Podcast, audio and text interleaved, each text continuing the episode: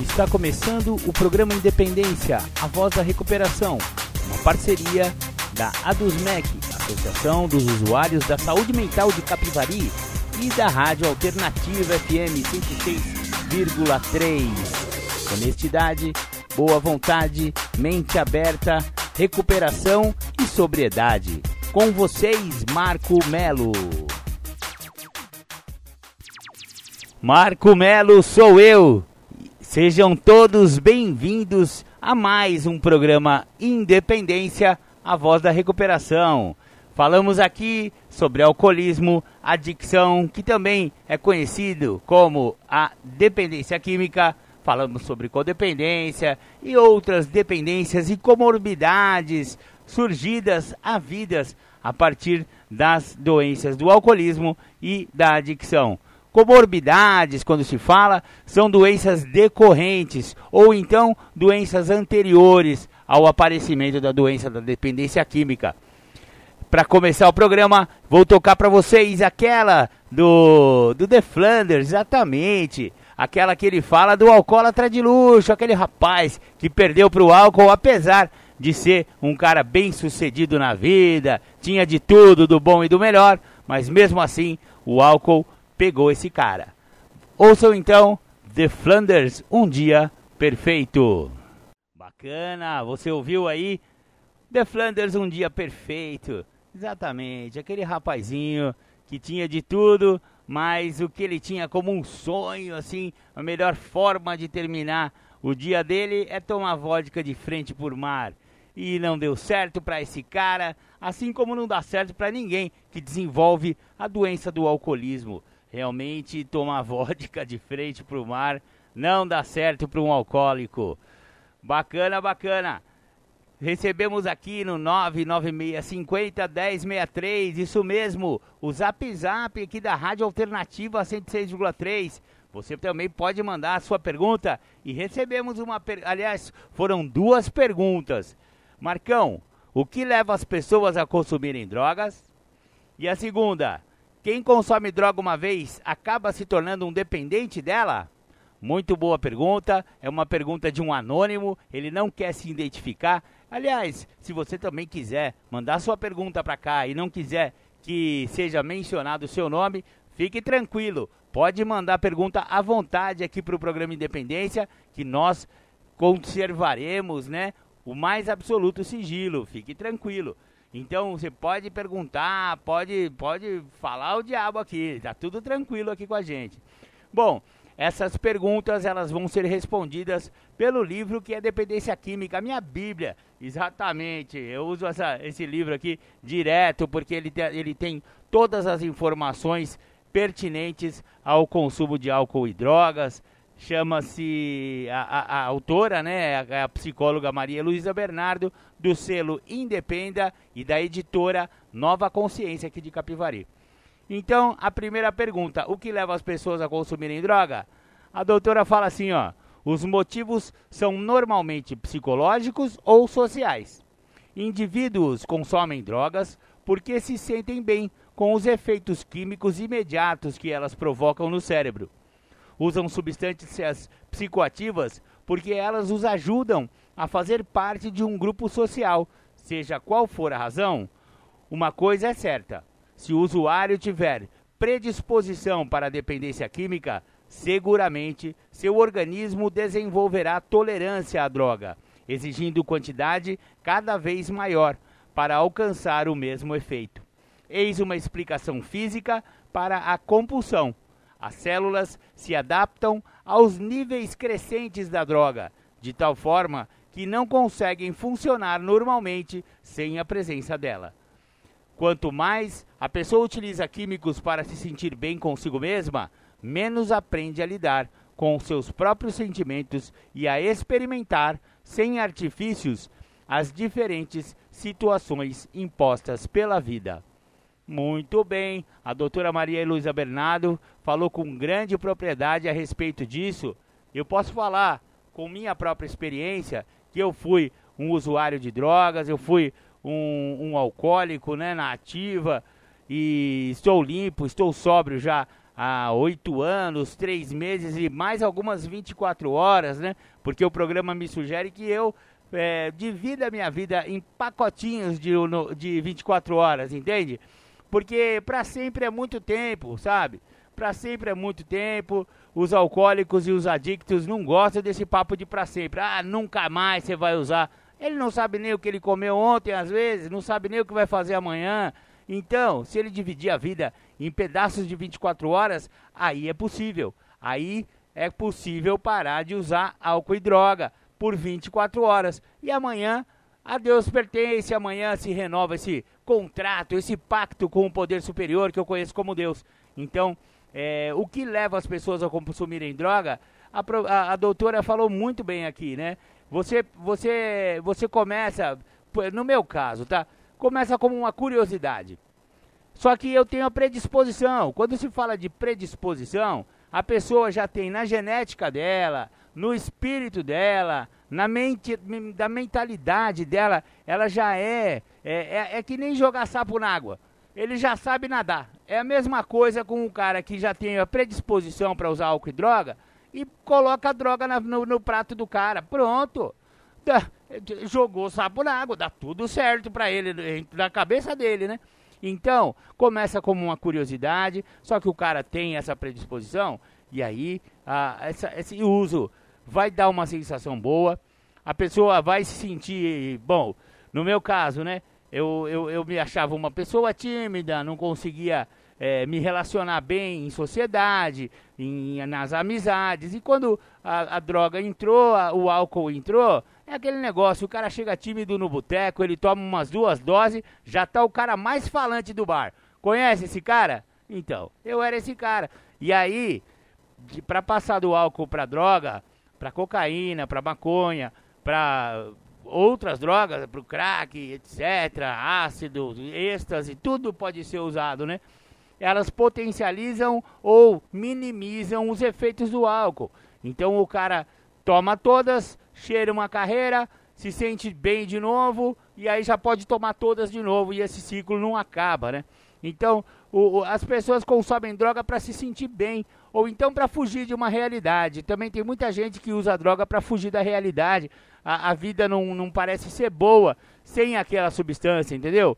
Então, existem vários motivos, né, para a pessoa começar consumir drogas. A segunda pergunta que a gente recebeu é: quem consome droga uma vez acaba se tornando um dependente dela? A resposta é sim. Não necessariamente. É preciso haver uma predisposição bioquímica originada em fatores não totalmente conhecidos da ciência para a instalação da doença compulsiva.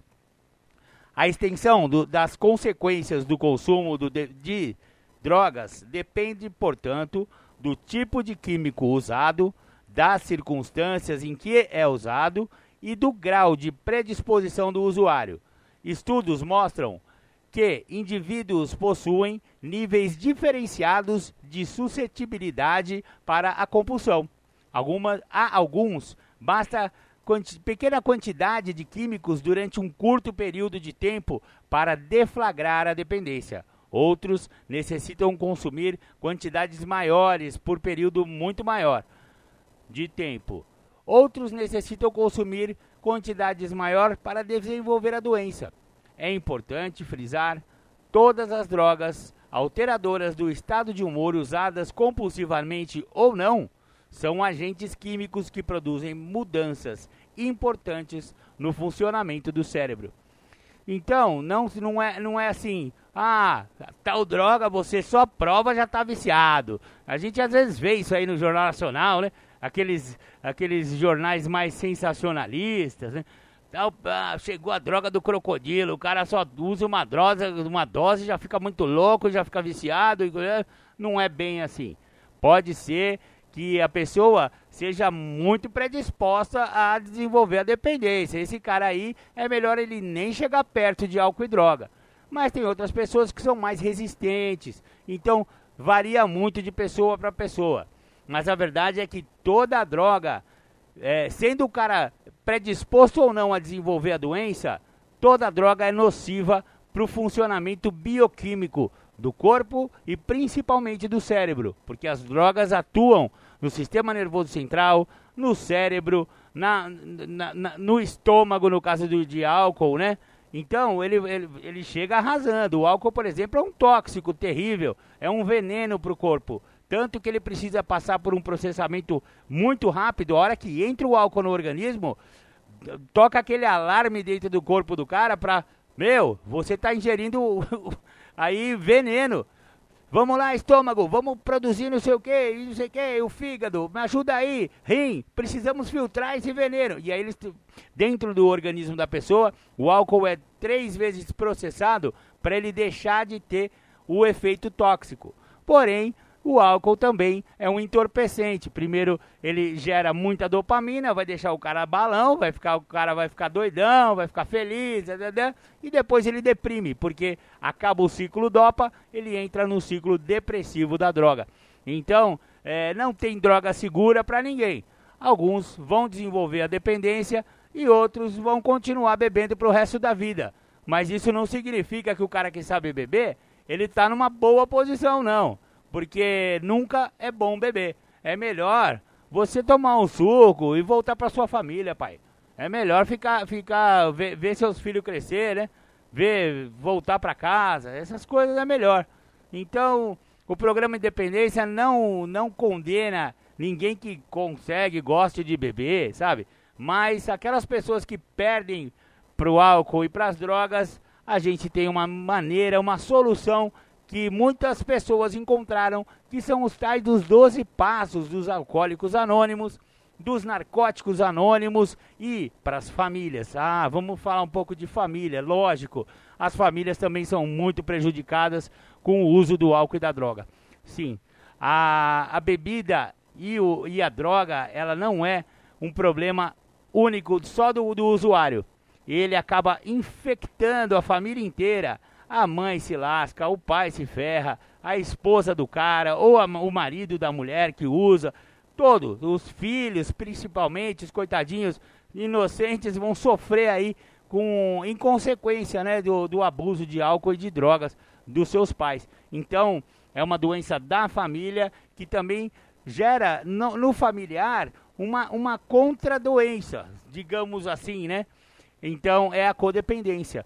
Exatamente. A família fica disfuncional, os relacionamentos caem, fica tudo uma bagunça em casa, o, o, sentimento, né? Mexe muito nos sentimentos da família. E aí, o familiar que fica lá convivendo com um, um, um drogadicto ou então com um alcoólatra, não, não tem como ficar bem consigo mesmo, né? E também vai desenvolver uma doença chamada codependência, que tem sintomas muito, muito parecidos com a dependência química, por incrível que pareça, e cujo tratamento também é feito através das Irmandades Anônimas Familiares, grupos familiares Naranon e grupos familiares Alanon. Conheça então essas irmandades que são o melhor tratamento até hoje conhecido para todas essas doenças: alcoolismo, adicção e codependência. No site dessas irmandades você consegue todas as informações e aqui em Capivari temos reuniões regulares de muitas dessas irmandades. Daqui a pouco eu passo giro nas irmandades aí e a galera fica sabendo de todas as reuniões. Legal, legal. Vamos ouvir mais uma do The Flanders agora, a Mardita, que fala de quê? De cachaça, claro, né? Beleza, tamo junto. Muito legal, você ouviu aí a Mardita com The Flanders, que fala, né? Sobre a perdição de muitos, né? A tal da cachaça, pinga, né? Legal. Vamos dar continuidade aqui com o programa Independência. Hoje falaremos bastante sobre o tema codependência. Já dei a abertura do programa falando um pouco sobre isso, a doença da família, né?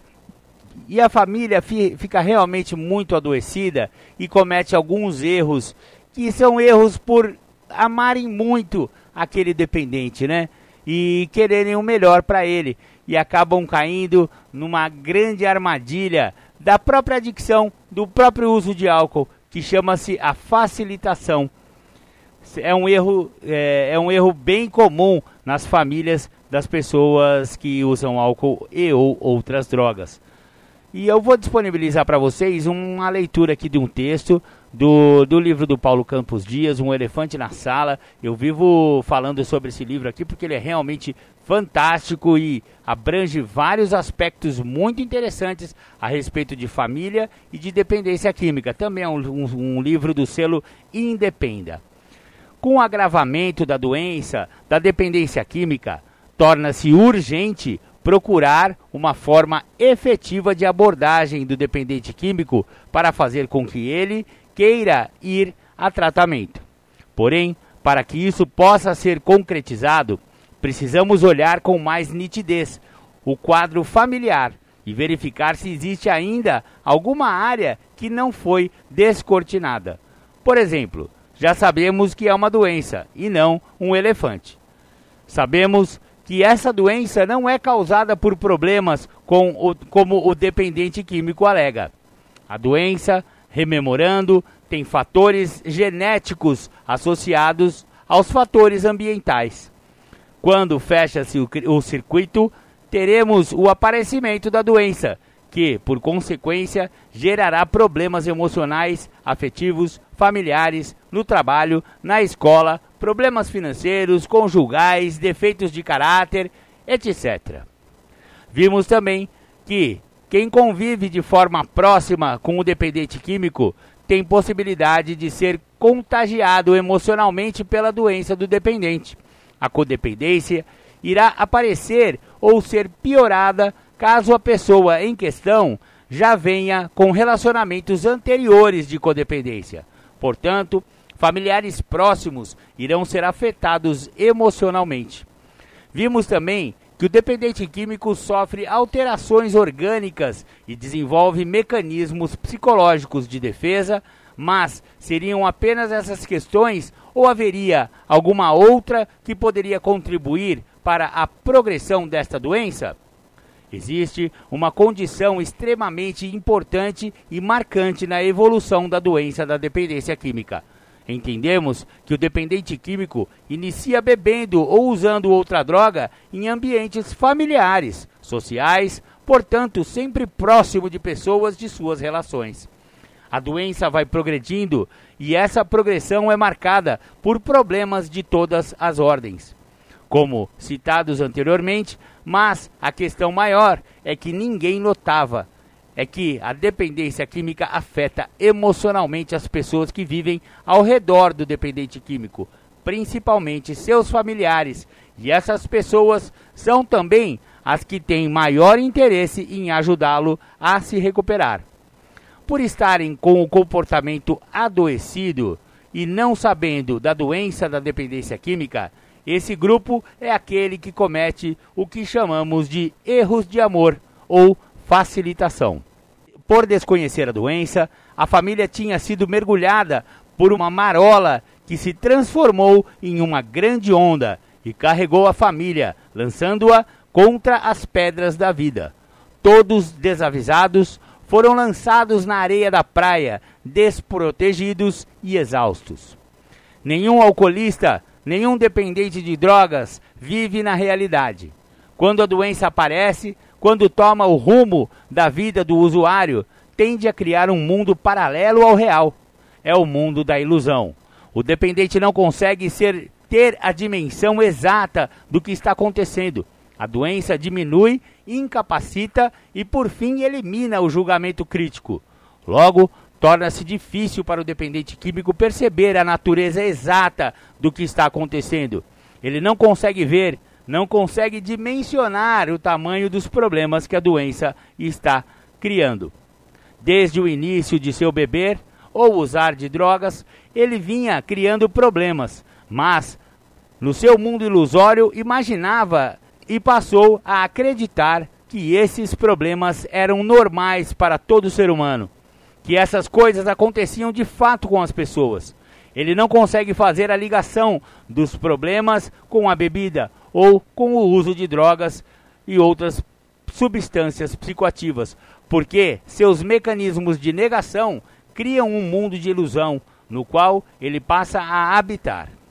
Vivendo na ilusão e não tendo a dimensão dos problemas, conclui que não existe um problema.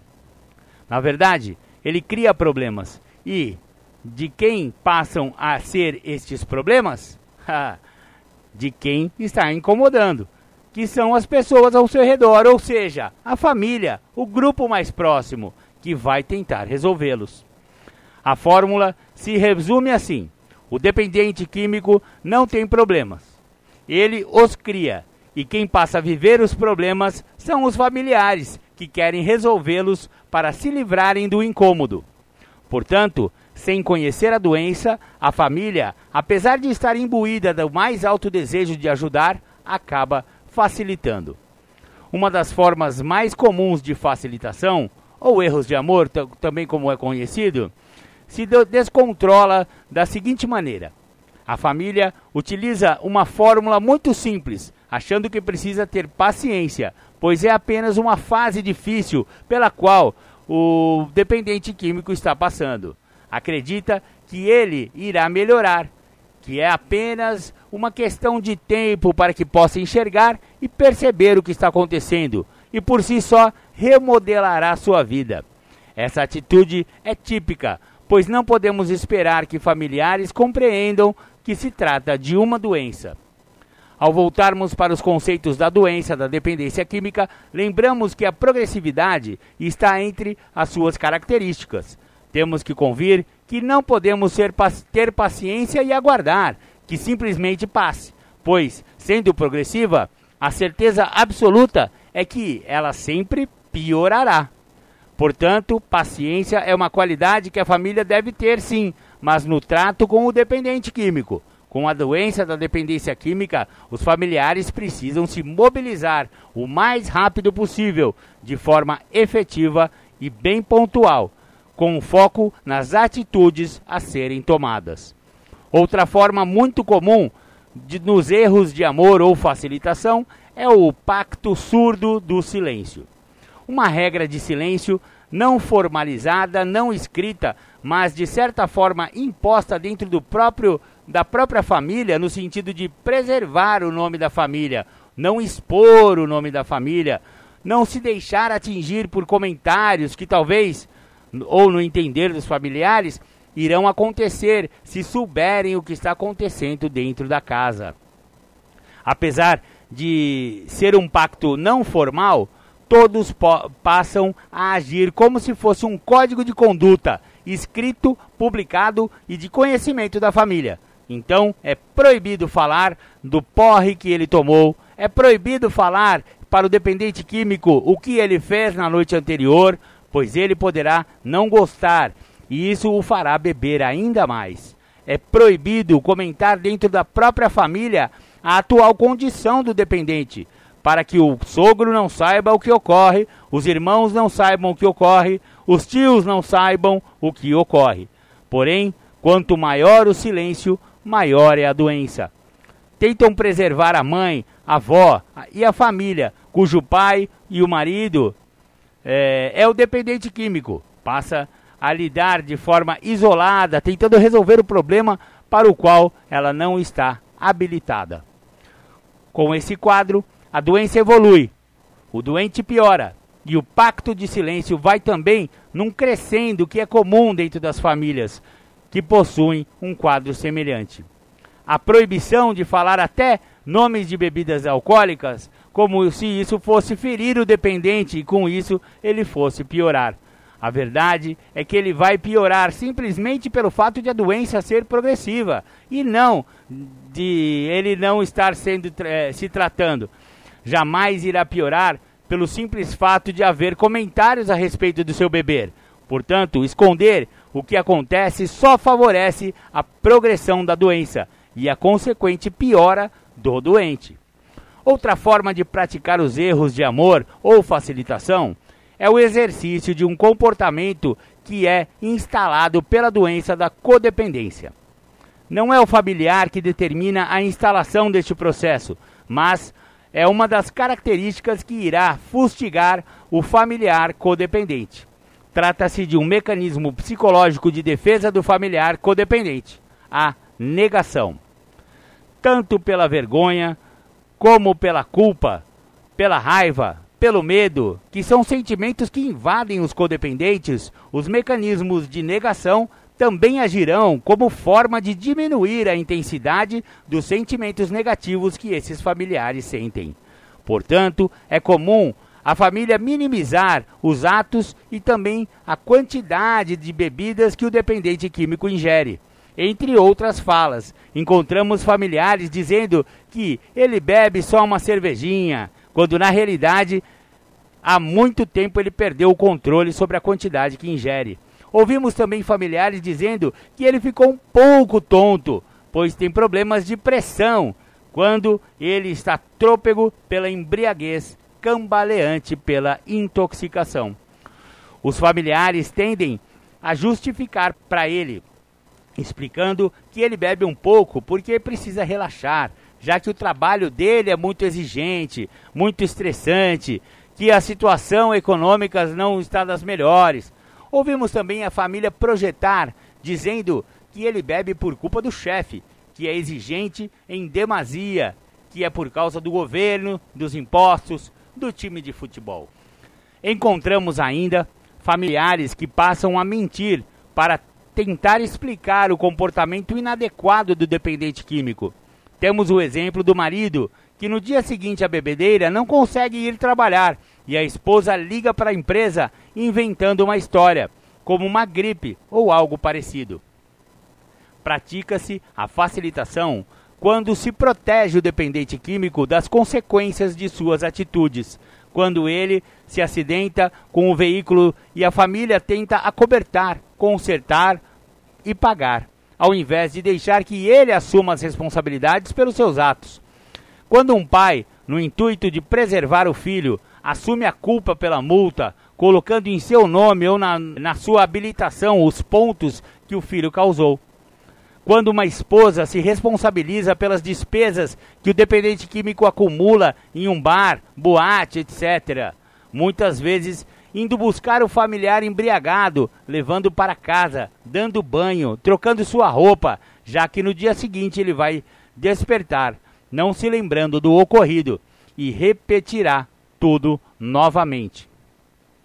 Comete-se erros de amor quando a família sabe que seu filho está indo mal na escola porque está bebendo ou usando drogas e isso está impactando negativamente suas notas. E no intuito de salvar o ano letivo desse familiar, transfere-o de estabelecimento escolar, sempre procurando uma escola que não exija muito dele. É comum ir trocando de escolas até que o jovem não consiga concluir o ensino médio, e aí a família o insere em algum supletivo. Um erro de amor está presente quando um dependente químico não trabalha, não produz, mas consome, gasta, gera despesas, dívidas e ainda assim a família concede mesada, paga suas dívidas, fornece um cartão de crédito, ainda que com um limite controlado. Isso faz com que ele não tenha que procurar emprego, trabalhar, produzir, pois está convicto de que isso é um direito adquirido e por tentativa de retirar dele gerará conflitos. A família quer evitar isso e continua agindo da mesma maneira. A mesma coisa quando a família aceita que seu filho, seu familiar, passe a usar drogas dentro de casa, pois assim estará mais preservado das más companhias que os influenciaram a beber ou usar acreditam que, se acontecer dentro de casa, não ocorrerá risco de ser detido, de brigar com traficantes ou de se envolver em confusão. Então entende o que é melhor que faça dentro de casa, debaixo de seus olhos. Também se comete o erro de amor quando a esposa procura beber junto com o marido, achando que dessa forma irá controlar o beber dele. E mais ainda, que irá influenciar para que ele aprenda a beber moderadamente como ela. Comete-se uma facilitação quando um filho ou filha faz uso de substâncias psicoativas, o que é de conhecimento da família, e por comportamentos inapropriados são advertidos pela direção da escola. E o pai ou a mãe vão até o estabelecimento escolar e sai em defesa do filho, da filha, não buscando conhecer o que efetivamente aconteceu. Lembre-se, quando um filho agride verbalmente ou de qualquer outra forma um pai, ou um professor, um policial ou um cidadão comum, é porque ele está nos ombros da mãe. E quando ele agride a mãe, é porque está nos ombros do pai. Enfim, quando se fala em erros de amor ou facilitação, significa tirar de quem de direito as responsabilidades de seus atos. Isto prejudica a pessoa e a impede de crescer, atrasa sua maturidade e dá uma expectativa irreal na vida. Mas será que é apenas na família que acontecem erros de amor e facilitação? Parece que não. Encontramos essa forma de comportamento também dentro das amizades, de namoros, de ambientes escolares e de trabalho. Como exemplo, temos que um trabalhador que sempre socorre um amigo de bancada quando ele comete um erro por, é, por desatenção causada, por exemplo, pela embriaguez. Esse trabalhador faz não só o seu serviço, como também acaba acumulando o serviço do seu parceiro. Temos erros de amor quando um supervisor sabe que seu funcionário está tendo baixo rendimento e que a causa é o álcool, no entanto, faz vista grossa ou dá uma dura pensando que com isso ele irá melhorar, ou simplesmente transfere de setor, passando o problema para outra supervisão. Vemos comportamentos cor corporativistas, aonde um profissional é acobertado pela classe por ter cometido um erro. É de conhecimento de todos que o erro foi cometido sob efeito de álcool ou outras drogas, mas a classe acredita que se ele for responsabilizado, isso irá denegrir a categoria. É uma forma de facilitação institucionalizada. As maneiras as formas de praticar os erros de amor são as mais variadas possíveis. Existem várias centenas de formas. Portanto, é um modelo comportamental que deve ser imediatamente revisto, retirado, para que se possa enfrentar o problema da dependência química de uma maneira adulta e saudável. Bacana! Então, esse texto pertence ao livro o, um elefante na sala do Paulo Campos Dias, sensacional o texto. Ele tem tudo a ver com a doença da família e você vê todos os mecanismos de facilitação, pelo menos grande parte deles, que a família acaba usando para proteger aquele seu pingaiada, né? Então, ah, não, ele não tá bebendo muito, só bebe uma cervejinha. Imagina, tá tomando três cachaças para cada cerveja que ele toma e a família fica protegendo, né? E na verdade, é, a gente fica falando assim, parece que a gente está culpando a família, mas não é culpa, não. É doença. A família também está movida por uma doença chamada codependência. E não tem o que ela fazer a não ser entrar em recuperação. Daí se sugere né, a participação em grupos familiares. Daqui a pouco eu vou disponibilizar para vocês uh, um texto, dois textos que eu vou ler para vocês hoje do Naranon sobre esses mecanismos aí e de como a família sofre. Mas agora vamos ouvir Ira. Bacana, vocês ouviram aí Flerte Fatal com Ira. Muito legal essa música, bem no contexto aí do programa Independência, porque o flerte, né, que um adicto, que um dependente químico faz com a sua droga de preferência, realmente é fatal visto que, é, que a doença do alcoolismo, da adicção, é incurável, progressiva e fatal. Conforme eu falei, né? Nós estamos hoje falando bastante sobre codependência, então eu vou ler aí uma reflexão de Naranon que fala bastante sobre essa doença da família. Desligamento. Ao entrar em contato com os passos, tomei consciência dos meus sentimentos de ódio, culpa, frustração, raiva, depressão e rejeição. Sofria muito quando sentia que o adicto estava em crise e fora do meu controle. O programa sugeria tirar o foco do adicto e deixá-lo viver sua própria vida. Eu deveria parar de tentar ajudá-lo, protegê-lo, convencê-lo de que o uso de drogas era ruim e me concentrar na minha própria recuperação. Pouco a pouco, fui entendendo o que era o desligamento emocional. Ao vivenciar as, os três primeiros passos, os lemas, os temas focalizando em mim mesmo e modificando o que posso, juntamente com a oração da serenidade, comecei a ver que podia amar o adicto sem assumir as suas responsabilidades. Assumi a minha impotência perante a droga e o dependente. Aceitei a drogadição como doença. Entreguei minha vida e a do adicto ao poder superior. Me convenci de que não podia modificar ninguém e parei de facilitar. Procurei manter a calma mesmo nos momentos de crise e não me deixando contagiar pelas aflições e manipulações, mas estando sempre pronto a ajudá-lo quando oportuno. Reflexão: O desligamento com amor me traz serenidade e crescimento. Hoje sinto compaixão e respeito pelo adicto. Consigo separar a pessoa que amo da doença que não gosto e permito que ele responda pelas consequências dos problemas que cria. Agora sei que tenho a opção de colocar o amor em primeiro lugar na minha vida. O desligamento emocional com amor não é me preocupar menos, é me preocupar mais com a minha própria serenidade. Isso aqui tem tudo a ver com aquilo que eu acabei de, de disponibilizar para vocês, que foi a, a, a doença né, da codependência e as facilitações que acabam é, acabam vindo em função de uma, de uma, de uma relação disfuncional com o adicto, com o alcoólico, né? Vou disponibilizar mais uma reflexão aqui do Naranon. Fé e esperança. Fé e esperança são importantes lições espirituais do programa Naranon.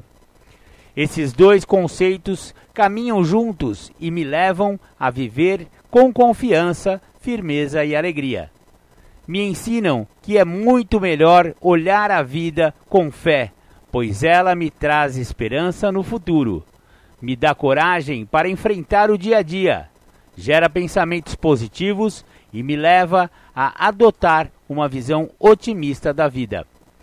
Antes, sem fé e esperança, tudo era negativo. Eu vivia triste, deprimida e nervosa. Não conseguia enxergar nada de bom na minha vida. A adicção do meu filho me aterrorizava. Só conseguia ver problemas com a polícia, acidentes, brigas com traficantes e escândalos em casa. Preenchia meus dias com sofrimento, vergonha e medo, que me paralisavam de tal forma que nada mais fazia sentido e nada mudava. A literatura me, me ensinou que eu devia trocar sentimentos negativos por positivos ao colocar em prática este ensinamento, verifiquei que não só minha vida se tornou mais fácil e mais produtiva, como a minha companhia se tornou mais agradável. Coloquei então minha vida e a do meu filho adicto nas mãos do poder superior. A minha fé nele, que é só amor e compreensão, me ajuda a superar as dificuldades, viver o presente, não só sem temor do futuro, como sem raiva e sem vergonha do passado. Ainda tenho muitas dúvidas, mas sei que elas fazem parte do meu crescimento. Hoje também sei que através da prece e da meditação posso entrar em contato com o meu poder superior, pedir a ele que me oriente e me indique o caminho a seguir. Reflexão. Quando o segundo passo diz: Viemos a acreditar, acende em mim as luzes da fé e da esperança. Cabe a mim mantê-las acesas, usando os instrumentos que o programa Naranon me oferece. Pensamento: A fé é mais do que nosso, nossa maior dádiva. Seu compartilhar com os outros é nossa maior responsabilidade. Bill W. do livro Na Opinião do Bill. Muito bacana. Então você vê que Primeiro a gente falou cientificamente de como as facilitações se relacionam com a doença da, da codependência e aqui na prática como que as companheiras e os companheiros de Naranon é, respondem né, a, essas, a essas nuances, a esses, essas demandas da, da adicção dos seus entes queridos. Muito bacana a reflexão. Agora vamos à nossa primeira temática do dia. Vou passar aí vocês para o Julião com o tema responsabilidade. Fiquem então, Júlio César Butti. Um fator de responsabilidade não é a pessoa parar de usar álcool droga. Falar de responsabilidade é entender o que, que o programa me oferece no sentido de responsabilidade. Eu tenho que ser responsável com o que eu sinto. Responsável com aquilo que eu percebo. O que, que eu percebo? Eu percebo que o programa ele tem uma funcionabilidade que é ímpar. Por que, que é ímpar? Porque não tem outra igual. Qual é a funcionalidade do programa? É me fazer entender aonde reside a minha verdadeira força. Essa funcionalidade do programa é fantástica, porque a força do Júlio reside no equilíbrio emocional. E o equilíbrio, o equilíbrio emocional do Júlio reside em ter a prática do programa de 12 passos. Quando eu li o folheto autoaceitação, eu entendi que podia jogar fora o folheto inteiro e só ficar a, o último parágrafo que está escrito no folheto, que fala sobre que a autoaceitação é a prática diária do programa de 12 passos. A prática diária do programa de 12 passos. Então, uma pessoa só passa a aceitar as adversidades da vida quando ela pratica o programa de 12 passos. E praticar o programa de 12 passos é na sua totalidade, é na íntegra. É do primeiro ao décimo segundo. Entrar em recuperação tem que ser na íntegra. Não dá para entrar em recuperação fazendo uma recuperação parcial pela metade, porque a própria literatura diz: se somente pararmos de usar, vamos saber somente meia verdade. Eu tenho que parar de usar para entender o que, que, o programa me oferece. E o que o programa me oferece é muito mais do que parar de usar droga. É a libertação da doença da adicção. O segredo que tanto me escapou. Então eu tenho que entender que o processo de responsabilidade, de honestidade, o processo a qual os passos de uma forma intrínseca me colocam, é um processo a qual, quando eu me permito ser envolvido por este processo, quando me permito ser acolhido pelo programa, eu vou poder usar esse programa em todas as áreas da minha vida e usar esse programa em todas as áreas da minha vida me transforma e me transforma numa pessoa que por muitas das vezes eu nem tinha noção que essa pessoa existe. Porque o que eu conheço da pessoa a qual eu sou é aquilo a qual eu manifesto. E muitas das minhas manifestações foram sempre nocivas. Foram vistas por pessoas que, ao olharem a maneira como eu me comporto, como eu falo, como eu ajo, as mesmas já sabiam o resultado final das minhas escolhas. Quem não tinha essa interpretação era eu. Quem não dava vazão para que esta interpretação que as outras pessoas já tinham, onde elas olhavam e já sabiam onde eu ia chegar, também era eu. Então eu tenho que entender que eu sou a primeira pessoa do singular, eu sou o eu. Eu sou a pessoa mais importante do universo. Eu sou a pessoa que, dentro de um parâmetro de honestidade, honestidade para com o que eu sinto, se eu não usar o programa dentro daquilo que eu sinto, eu nunca vou entender onde reside a minha verdadeira força. Minha força reside dentro daquilo que eu sinto. E hoje, através do programa, eu sinto que o programa funciona de uma forma intrínseca, de dentro para fora. Então não é me mudando externamente, não é parando de usar droga, não é lavando um chão, passando vassoura, lavando um prato, não é trabalhando, ganhando dinheiro, comprando uma casa, um carro, uma moto, um barco. Não é nada disso que me modifica que me transforma. É de dentro para fora que o processo realmente me modifica e me transforma.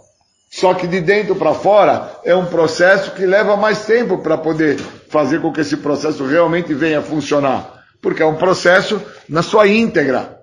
É um processo que eu tenho que entender. Por que, que o primeiro passo começa com a ideia de pedir ajuda? Por que, que o segundo passo traz a ideia aonde falamos e ouvimos o que o outro tem a nos falar, o outro tem a nos direcionar? Por que, que o terceiro passo deixa claro que a mudança tem que ser intrínseca, a entrega tem que ser intrínseca? Porque a vontade, ela não é a minha necessidade. Eu preciso ter essa percepção. No quarto passo, deixa claro para mim, dentro do médico e do monstro, quem é o cara que está querendo se recuperar. Eu preciso entender. O monstro está querendo se recuperar porque ele está queimado, e aí o médico aparece para tentar se melhorar. O que, que é o médico? O que, que é o monstro? O programa, de uma forma muito particular, muito intensa, muito ímpar, ele me traz uma oportunidade de ser uma pessoa que eu nunca imaginei que eu poderia ser. Uma pessoa que tem noção em relação ao que está se apresentando no dia a dia da vida dessa pessoa. E quando eu tomo noção do que está se apresentando, eu consigo me aprofundar e entender que muitas das vezes, quando eu acho que o outro está cansado, e o outro está se mostrando cansado para minha pessoa, ele não está cansado por causa que ele está estafado de trabalho, de produzir, de fazer acontecer. Ele está cansado porque a noite dele foi uma noite onde as prevaricações, onde o alto engano o fez acreditar que no dia seguinte ele estaria disposto para resolver qualquer situação, qualquer dificuldade, divergência que se apresentasse para ele. Mas na realidade, como ele se sabotou na noite anterior, dentro das suas vontades próprias, fez bem dizendo, as suas próprias vontades próprias, obviamente no dia seguinte ele não tem condição física para acompanhar o que a vida está proporcionando a ele. Isso me confronta, porque eu entendo claramente o que, que a vida me confronta. O programa me fez compreender a minha vida, o programa me fez entender aonde que a vida me confronta, quais são os pontos de bloqueio que eu trago no dia a dia, no meu cotidiano. O programa me fez entender quem que eu sou, da onde que eu vim, cara. O que, que eu trouxe quando eu vim para o programa? E aí, a hora que eu sento na cadeira do programa anônimo, leio a literatura dos Doze Passos, entendo os princípios do programa, me permito viver o que o programa tem a oferecer, eu compreendo claramente para onde que eu vou.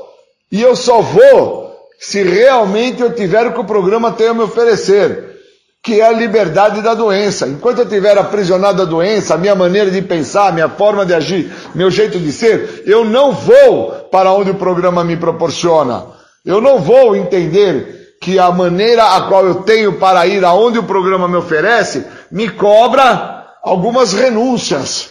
E essas renúncias, elas se dão pelo que o programa me oferece.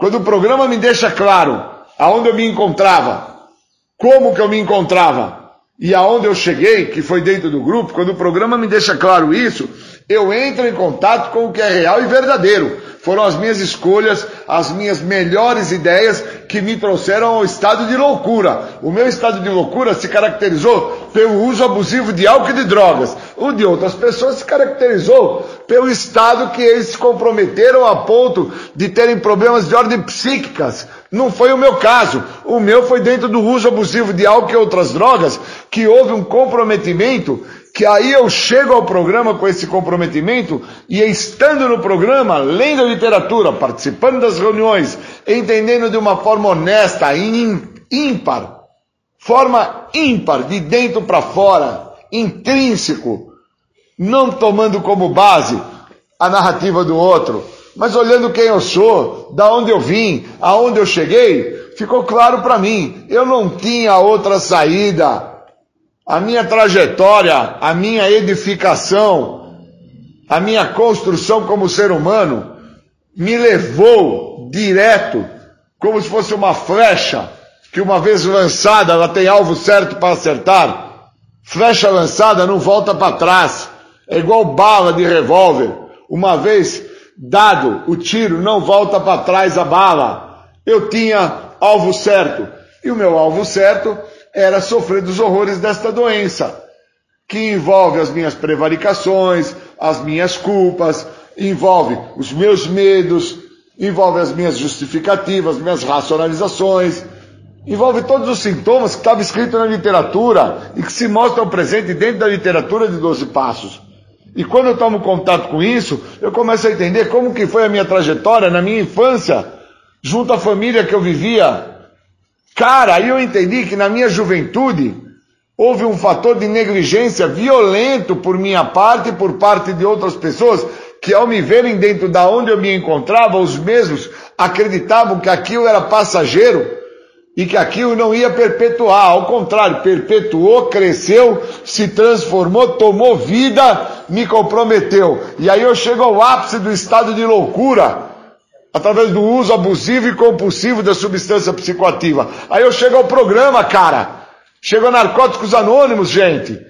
Chego dentro de uma sala onde outras pessoas trazem consigo os seus pormenores, trazem consigo os seus problemas, seus transtornos, seus abusos, trazem consigo tudo que comprometeu a vida destas.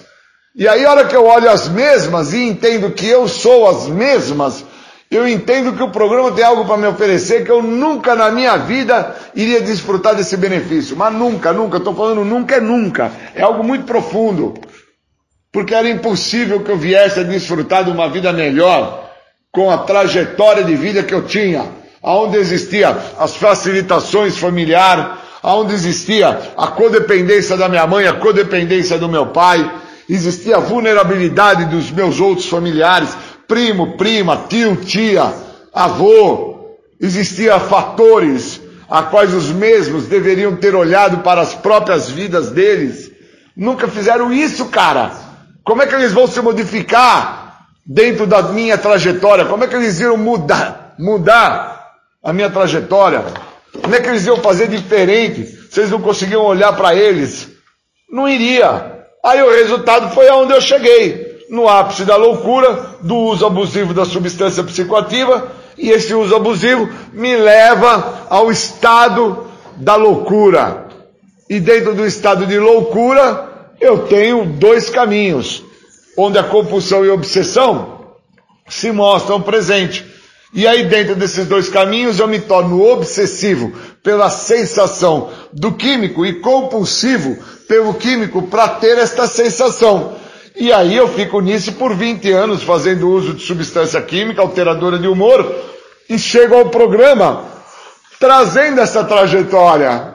E aí quando eu me dou parte de mim, dou atenção a mim, tomo contato com quem eu sou nesta trajetória, eu fico extremamente preocupado. Porque eu sou confrontado através no dia do hoje de momentos que eu vivo hoje em recuperação limpo, aonde eu enxergo no outro o que o outro poderia fazer para ele se melhorar, ele não faz, eu já entendo onde vai ser o resultado final da vida do outro. Porque dentro de um processo de aprofundamento eu me aprofundo rapidamente. Quando eu enxergo no outro a conduta que o outro está tendo. Eu não preciso esperar ele chegar a daqui 20 anos para entender que ele teria problemas como assim eu estive. É só de eu olhar, eu já entendo que vai ter problema. Ah, então você seria uma mãe de você consegue prever o futuro? Não! É que o comportamento que já está sendo exercido no momento do hoje é o resultado do ontem. Então, o ontem é o futuro do hoje da pessoa. Essa é a sacada. O ontem é o futuro do hoje. E aí no hoje, essa pessoa só está preparando o futuro do amanhã. Quando ela entender isso, ela vai entrar em recuperação. Santo Agostinho. Santo Agostinho sacou isso. Isso é muito longe. Isso é muito profundo que eu estou falando. Sou o futuro no hoje, do ontem, que é o meu passado. Isso é muito profundo que eu estou falando de Santo Agostinho. O programa de 12 Passos é algo muito profundo, me elucida, me esclarece, me põe em contato com aquilo que eu sou, cara, da onde eu vim, como foi meu, meu, meu, relacionamento com meu pai, com a minha mãe, com meu irmão, com os meus tios, com os meus primos, com os meus avós. O programa de passo me põe em contato com a minha realidade. E quando eu fujo daquilo que é real, eu só tenho um resultado a executar. É o uso do químico. E a falta que me faz falta é de quem eu sou. A falta que me faz falta é do Júlio. Esse cara que eu ainda não conheço ele. Essa é a maior falta que eu sinto de quem eu sou. Obrigado.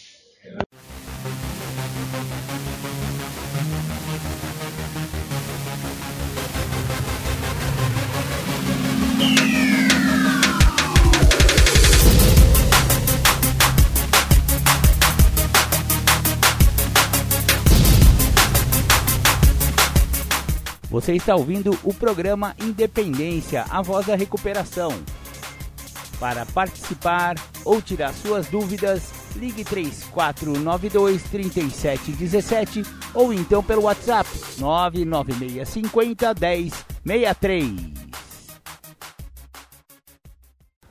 Muito bacana, voltamos aqui com o programa Independência, a voz da recuperação. Muito legal, vocês ouviram aí antes dos nossos apoios culturais, o nosso querido Júlio César Butti falando sobre recuperação em narcóticos anônimos. Muito obrigado, viu, Julião? Julião nem sabe como ele ajuda o programa Independência aqui. Muito legal. É... Continuando, hoje o tema do dia, né? O tema central do programa Independência de hoje é a codependência, né? E falamos de vários aspectos da, da codependência. Agora eu vou falar da importância do tratamento da família. Quando há um filho ou um parente dependente químico, qual a importância da família também de se tratar dentro deste contexto? De modo geral, sabemos que a doença da codependência afeta a pessoa e ela vai perdendo qualidade de vida, vai perdendo autonomia com relação às suas próprias emoções, passa a tentar controlar o outro fortemente, deixa de viver sua vida e passa a viver a vida do outro, as emoções do outro. De uma forma mais específica, por que o familiar também precisa entrar em recuperação? Em vez. Não, desculpa. Uma vez que o dependente químico sai do ambiente de internação e volta ao seu ambiente doméstico, ele encontra o ambiente absolutamente igual a quando ele saiu. Existe uma tendência natural de, se, de ele se adaptar ao ambiente doentio novamente. Então, prosseguir naquele modelo anterior conhecido. Retornar ao uso de drogas é um risco muito grande. Porém, se ele encontra um ambiente completamente transformado, inclusive com os familiares transformados, com mudanças comportamentais, terá muito mais incentivo para a própria recuperação, o que ajudará muito na melhora de vida de todos. A dependência química, além de ser uma doença que afeta diretamente o dependente químico, afeta diretamente a família.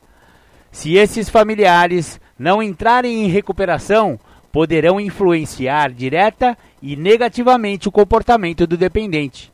Por exemplo, o filho vai se tratar da dependência de drogas, álcool e tabaco, para o uso de todas essas drogas e volta a ter uma vida saudável. Porém, ao chegar em casa, depois da alta de uma clínica, a família dá uma festa regada a álcool para comemorar a chegada do filho e o faz exatamente porque não entrou em tratamento e não sabe como lidar com a situação da melhor forma possível.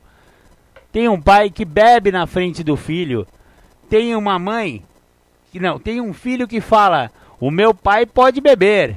Isso não me afeta, não tem problema nenhum."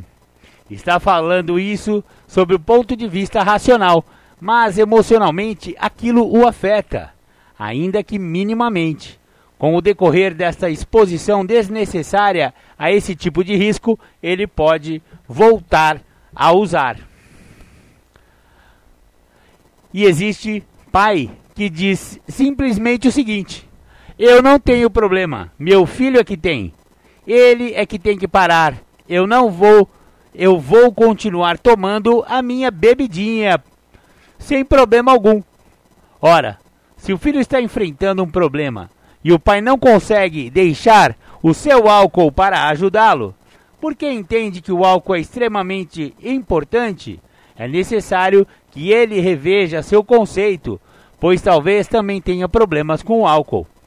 A necessidade da família se tratar existe porque ela precisa principalmente obter conhecimento a respeito dessas situações. No dia a dia, lá na ativa do comportamento e das drogas, a família se adaptou ao uso de álcool e ou outras drogas dentro do seu ambiente. A família se adapta às bebedeiras e outros abusos de droga, quando passam a fazer parte de sua rotina. Quando o filho, o familiar, retorna do tratamento, a, a família precisa deixar aquele hábito, aquele hábito e não se, se não o fizer, vai facilitar a queda do filho, principalmente se esse filho não estiver muito interessado em manter sua recuperação ou se ele ainda tiver algumas reservas quanto a se recuperar. A família não pode imaginar que o familiar que foi para um centro de tratamento passou por um processo milagroso. Não. É um trabalho ao longo de toda uma vida. Muitos voltam com algum tipo de reserva, acham que podem tomar uma coisinha ali, outra acolá, dar um peguinha aqui, um acolá, e isso pode desencadear uma recaída ao uso dependente. À medida em que os sinais da dependência se tornam visíveis, o problema torna-se central na família. Isso lá atrás, antes do familiar entrar em recuperação. Quando ele volta, este problema não pode ser mais o central da família. Mas, se a família começar a preocupar-se em demasia com o álcool e ou outras drogas, com pensamentos do tipo: será que ele vai recair? Será que ele não vai recair? além de tirar todo o oxigênio da relação, jogando uma sobrecarga em cima do dependente, pode facilitar para que ele, em algum momento, possa simplesmente alegar que não suporta tamanha pressão e que é melhor ele beber ou usar drogas. Para não exercer, exercer esta pressão toda, a família precisa aprender a lidar. E, para aprender a lidar, terá que se tratar. Essa é uma das razões pela qual a família também precisa se tratar para ajudar no processo de recuperação do dependente químico. Lá atrás, na ativa do dependente, a família dedicava cada vez mais energia para enfrentar aquelas situações. Entrando em recuperação, essa energia deve ser deslocada para outras atividades produtivas, estudo, passeio, atividade física, etc., objetivando o bem-estar geral de todos. A pior coisa que pode acontecer é voltar essa energia para a tentativa de controlar o dependente, tentando saber se ele vai beber ou usar, se ele vai sair. Não ajudam na recuperação Comportamentos como ficar acordado até altas horas da noite, ir beijar quando ele chega, ou abraçar para ver se sente o cheiro de álcool ou de outras drogas. Ficar revistando bolsos, ficar olhando no computador ou no celular se ele está tendo contato com traficantes ou com pessoas que usam. É importante que não se gaste mais energia com isso. A energia agora tem que ser para o familiar cuidar da sua própria recuperação se o familiar cair, que tipo de atitude deve ser tomada? Ficar inerte ou se despertar? Nada disso. É importante simplesmente buscar a ajuda de um profissional para reiniciar o tratamento. Esse é o foco. Uma vez determinado o que será feito se o dependente recair, é preciso que sua família estabeleça uma rotina onde sua própria energia e suas próprias emoções estejam focadas em coisas produtivas. As famílias desenvolvem mecanismos próprios e complexos de, de se enganarem, evitando reconhecer o problema. Não se discute e nem se toma atitudes efetivas. E isso nada mais é do que o desenvolvimento do mecanismo psicológico de defesa, onde a família também minimiza, projeta, nega. O dependente foi para tratamento, retornou e a família não precisa mais negar. Não há mais por que ter vergonha ou sentimento de culpa. Com a família em tratamento, ela já sabe tratar-se de uma doença. Não pode existir culpa porque a realidade é que existe uma doença no seu ambiente. Com o tratamento, espera-se que a doença esteja estabilizada, não esteja mais progredindo. O dependente não está mais usando. Então, as coisas devem ser transparentes entre a família. Não deve haver mais o pacto surdo do silêncio. A família deve se sentar, conversar, abrir o jogo. Não se deve esconder mais nada. É assim que se deve portar e é assim que a energia deve fluir dentro do ambiente familiar. Ainda lembrando de quando o dependente químico estava usando drogas, como a família atuava. Muitas algumas condutas familiares se tornavam automatizadas e previsíveis para o dependente. O dependente tem uma fase da sua vida, no começo da adolescência, eh, por exemplo, que, em que a família o conhece bem. Aí ele começa a beber e a usar drogas, e a família não conhece mais a pessoa que está em casa, em função da doença. A família sabe lidar com o dependente apenas quando ele era antes da doença, não mais agora que está adoecido. Mas o dependente conhece a família, sabe muito bem como lidar com ela. A lembrança eufórica daquele mecanismo de defesa perigosíssimo que o familiar também desenvolve faz com que ele só se lembre do filho como era antes da doença, bom, obediente, estudioso, respeitador, etc. E quer lidar com uma pessoa que teve seu comportamento alterado pela dependência química, teve seu caráter modificado, valores distorcidos, está usando drogas, ou seja, se tornou outra pessoa. Mas o familiar não mudou. Continua sendo possível para o dependente saber como a família funciona e como ele deve agir. Se o dependente quiser sabotar a família, ele consegue fazê-lo. É essencial a recuperação da família e consequente mudança de seus comportamentos para que não seja mais previsível para o dependente. Quando ele tentar manipular em um eventual recaída emocional e observar que a conduta agora é outra, vai aprender que o familiar também mudou. Nos tempos de ativa, percebendo a necessidade de ajuda externa, a família sabotava as tentativas, mas em recuperação não fazem mais isso. Com todos em recuperação, o dependente vai entender que precisa aceitar a ajuda externa, mudar a sua conduta e, acima de tudo, vai perceber que as pessoas envolvidas nesse processo estão interessadas em nelas mesmas e também se recuperaram.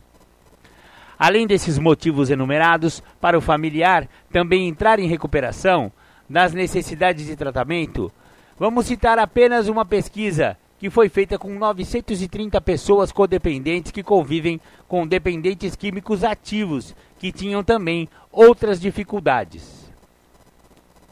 Avaliando as 932 pessoas que já eram dependentes ou codependentes e convivem com dependentes químicos ativos, o doutor que fez essa, essa reportagem, né, que fez essa, esse estudo, entendeu a necessidade de tratamento para eles. A primeira coisa é que, mesmo sendo codependentes, 42% também eram portadores de dependência química e não sabiam. E isso é realmente muito comum. Quando um familiar procura um profissional em busca de ajuda para o marido ou para os filhos, já são farmacodependentes. Não conseguem mais dormir a não ser que utilizem substâncias indutoras de sono, sedativos hipnóticos, já usam calmantes para o dia a dia, usam algum tipo de estimulante ou algum ansiolítico, mesmo algum antidepressivo, muitos já estão abusando dessas substâncias. 38% dessas pessoas, ou seja, mais de 300 mulheres codependentes entre 932, foram buscar ajuda por conviverem com dependentes químicos e sofria também de alguma desordem alimentar, compulsão alimentar, bulimia ou anorexia.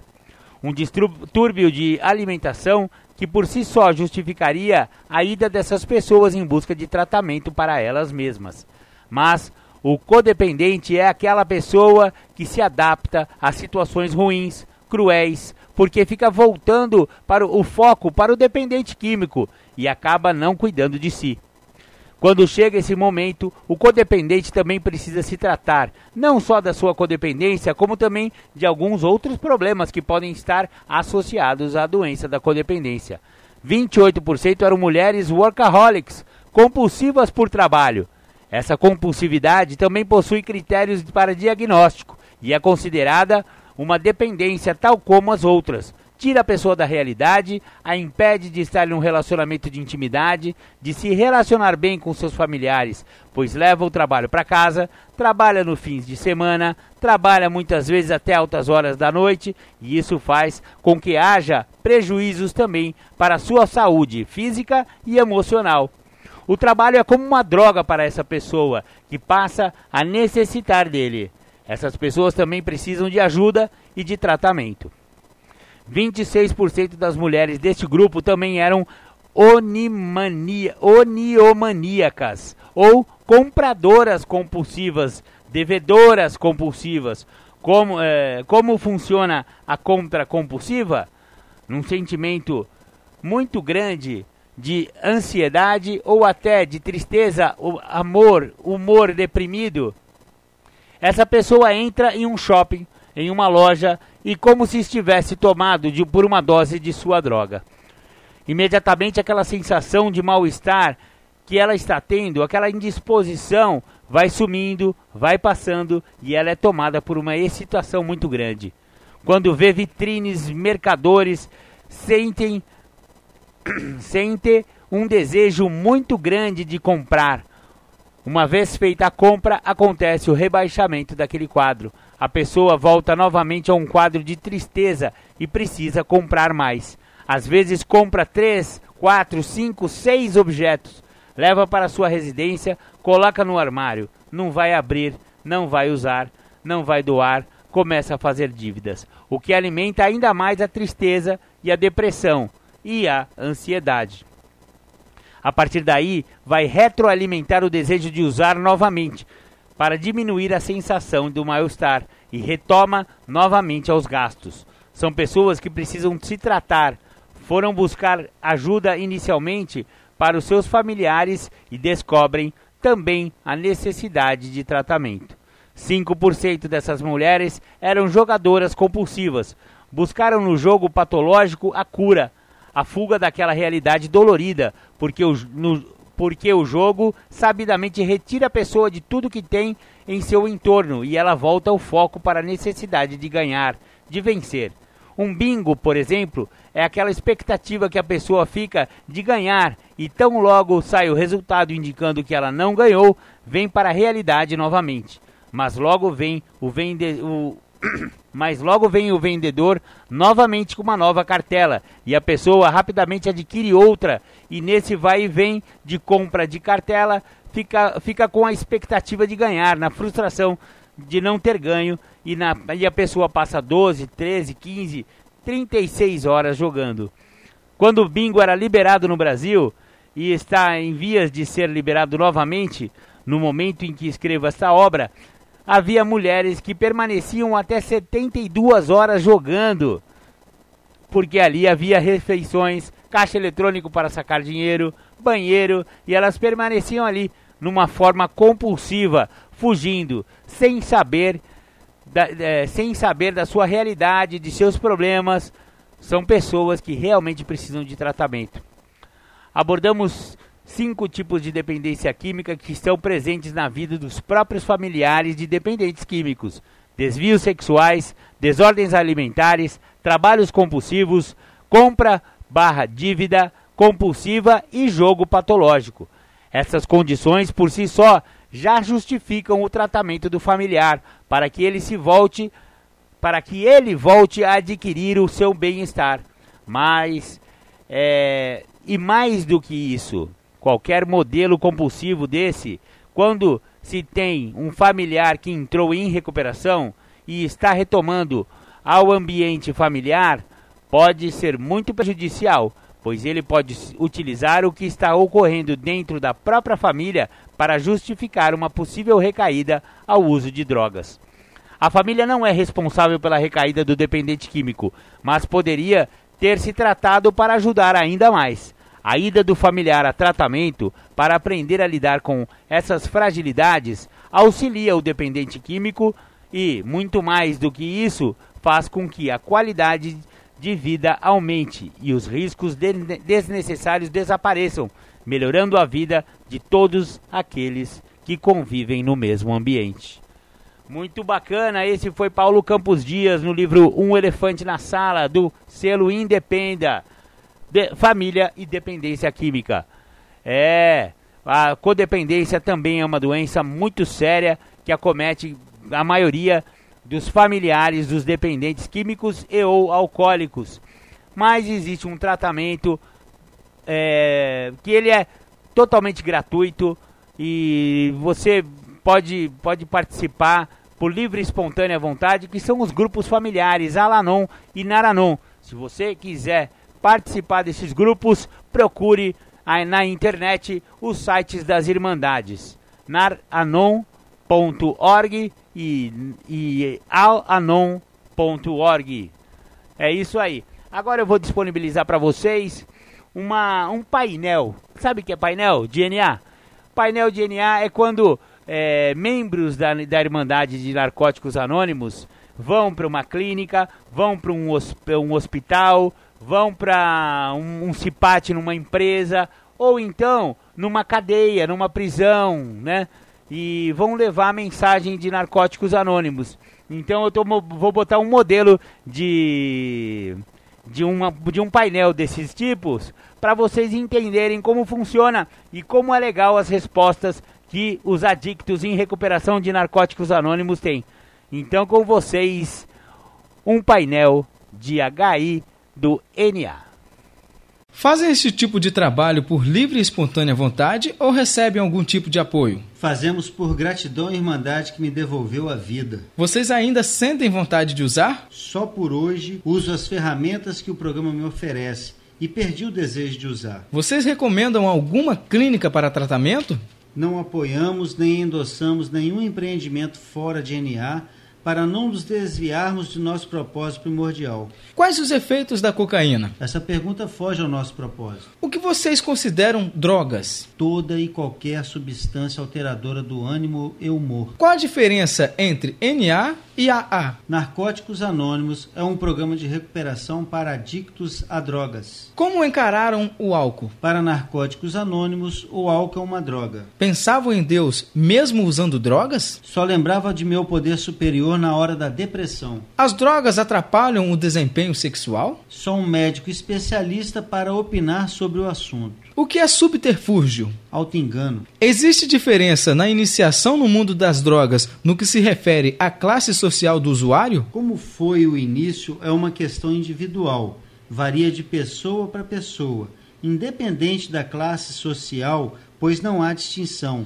Todos podem chegar à prisão, instituição e morte. Vocês conversam com seus filhos sobre suas experiências? Procuro conversar, mas creio que é mais proveitoso ouvirem experiências de outras pessoas, levando-as às reuniões abertas. Como suas famílias reagiram quando entraram em tratamento? Isso é uma questão particular de cada membro com seu familiar, mas um alívio, creio, para ambos. Que é limpo só por hoje? Hoje não usei nenhuma substância alteradora do ânimo e do humor. Por que só podemos participar das reuniões abertas? Porque o programa de NA é para adictos a drogas. As reuniões abertas são reuniões especiais preparadas para receberem também não adictos. Como se comportam quando têm que tomar remédios, já que se trata de uma droga? Se foi por recomendação médica para tratamento de algum problema de saúde específico, seguimos a prescrição, porém, informamos ao profissional nossa condição de adictos. Como encaram os remédios? Tomam medicamentos sem receita? NA não tem opinião sobre essa questão. Se é uma recomendação médica, porém, procuramos informar ao profissional com quem nos tratamos sobre o nosso problema. Sem recomendação médica, evitamos ingerir medicamentos. Como uma professora deve agir quando percebe que um aluno está iniciando no mundo das drogas? Vocês vão também às escolas para falar para os alunos? Solicite ao nosso subcomitê de informação ao público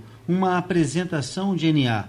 Nenhum adicto precisa morrer sem saber que existe um caminho ou não precisa chegar onde chegamos para descobrir o inferno da adicção ativa. Como se inicia uma overdose? Desculpe-nos, mas essa pergunta está fora do nosso propósito. Uma pessoa que parou por um ano pode voltar a usar? Sim. Como ajudar alguém que se nega a usar drogas? Só se consegue ajudar quem deseja ajuda. Solicite sua companhia para ir a uma reunião de NA como se estivesse indo para buscar ajuda para outra pessoa. Como convencer uma pessoa a procurar ajuda em NA? Convencer uma pessoa que ainda não experimentou um despertar espiritual é uma tarefa árdua. Se for possível, leve a uma reunião de NA ou dele um folheto de nossa literatura e como nos encontrar. Quando a pessoa usa pela primeira vez, está sujeita a se tornar um viciado? Tudo é possível e tudo tem um começo. Uma pessoa que tem um envolvimento leve com drogas pode vir a ser um compulsivo? A maioria dos membros de NA começaram usando de vez em quando, para depois usar compulsivamente. Vocês não deveriam rir de nossas perguntas. Desculpe o mal entendido, não estamos rindo das perguntas, pois consideramos todas elas importantes para o esclarecimento de dúvidas. Uma pessoa que usa por muito tempo tem cura? A doença da adicção é incurável, porém pode ser detida em algum ponto e a recuperação então é possível. Uma pessoa que usou por muito tempo tem chances de se recuperar? O programa de NA me diz que posso parar de usar, perder o desejo de usar, encontrar uma nova maneira de viver. Não importa o tempo que usei, não existe cura para a doença da adicção, mas podemos detê-la em algum ponto e a recuperação então é possível. Por que o viciado sempre diz estar bem quando está sofrendo? O adicto da ativa não tem parâmetros para avaliar o que é uma vida feliz sem drogas. Vive no egocentrismo. Vocês pertencem a alguma religião? Não. NA não tem nenhum vínculo religioso. Foi difícil se libertar das drogas? Não, difícil foi e continua sendo mudar hábitos, atitudes e comportamentos. Quando se percebe que está viciado? Quando não mais se consegue parar somente com os nossos esforços. Vocês se consideram ainda rejeitados pela sociedade? Não. NA devolveu a condição de ser um membro responsável e produtivo da sociedade. Entretanto, mantenho meu anonimato para me proteger de mim mesmo. Perderam ou ganharam mais amigos quando deixaram as drogas? Sem sombra de dúvidas, ganhei muito mais e verdadeiros amigos. Quem é um adicto? Um homem ou uma mulher cuja vida é controlada pelas drogas. O que a família? Pais, pode fazer para o filho não usar drogas? Nós não somos os donos da verdade, mas acreditamos que informação é fundamental. Leve-o para visitar reuniões abertas de NA. Como fazer para que um adolescente não venha a usar drogas? NA não faz prevenção, mas levá-lo em nossas reuniões abertas é uma excelente oportunidade de mantê-lo informado sobre o que as drogas fizeram com nossas vidas. Como funciona? É através de palestras, cultos, etc? NA funciona através da ajuda de um adicto a outro, através da troca de experiências, todos num só propósito de aprender a vivenciar o programa de recuperação de NA. NA funciona com palestras, cultos e etc? NA funciona através da ajuda de um adicto a outro, partilhando experiências de força, fé e esperança, embasado por 36 princípios espirituais. NA dá garantia de uma melhor vida aos que procuram vocês? Sim, NA promete a libertação da adicção ativa. Álcool é uma droga? Para NA, sim. Antes de chegar a NA, muitos de nós encaravam o álcool separadamente e antes que percebessem, voltavam ao inferno da adicção ativa. Uma pessoa que não é viciada pode fazer parte do grupo? NA é um programa para adictos a drogas. Qual é a pior droga? Não existe droga pior ou menos pior. Todas levam à prisão, instituição e morte. Qual a droga mais prejudicial? Qualquer droga leva à prisão, instituição ou morte, mais cedo ou mais tarde. Todas são prejudiciais. Perderam os bons amigos quando começaram a usar drogas? Os amigos não adictos ou se afastaram de mim ou me afastei deles. Vocês já usaram todos os tipos de drogas? Foi difícil deixá-las?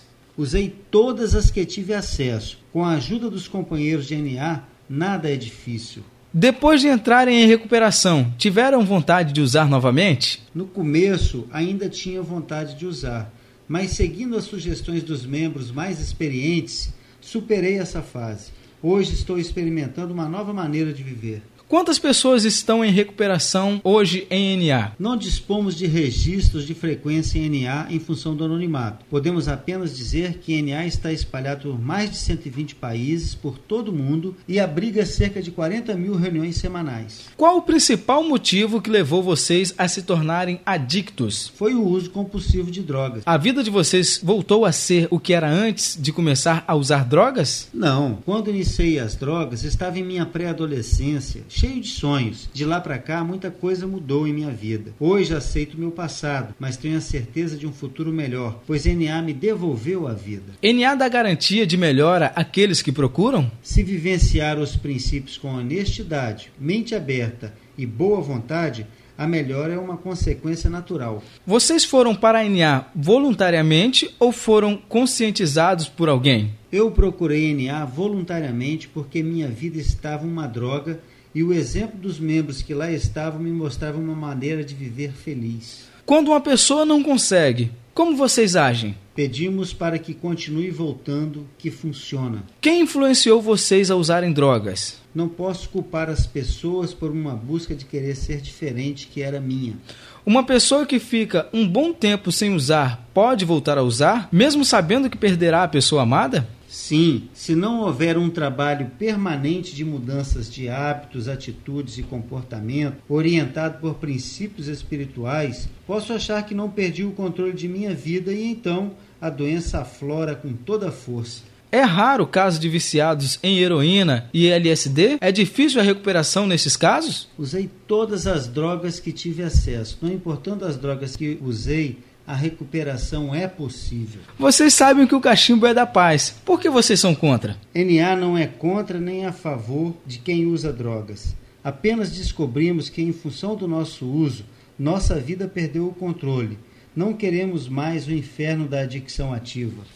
Muito bacana. Várias perguntas que eu tenho certeza que você já fez, né, para si mesmo e não teve respostas aí no painel do NA, você com certeza agora está sabendo um monte de coisa como o NA pensa e tal.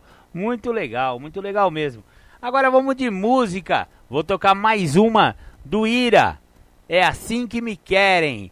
É assim que me querem é uma música muito que, que, que, que puxa a gente à reflexão, porque fala justamente o que, que, que, que o sistema, o que, que a sociedade quer que, a, que aconteça com um adicto, com um usuário de álcool e droga. Que ele fique louco, doente, ferrado, sabe? Porque daí ele fica manipulável. Você não precisa ter opinião. Uma pessoa que está sob efeito de álcool e droga não tem opinião, fica largado aí. Então ele vai manter o status quo.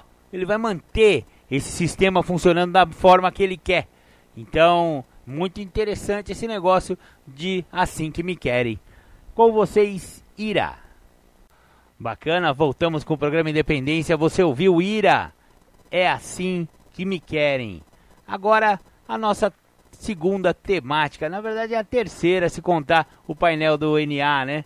Então a terceira temática do dia com vocês, Júlio César Butti. A base do programa, passos 1, 2 e 3. Manda lá, Julião. Bom, queria primeiro agradecer o convite de poder falar de primeiro, segundo e terceiro passo. O que, que eu entendo e o que, que eu acredito muito desses três passos? Eles formam a base. Uma pessoa como um prédio que não tenha os fundamentos está fadado a cair. Muitas vezes as pessoas acreditam que entrar em recuperação é ficar sem beber o álcool ou sem usar a droga e já se encontra em recuperação.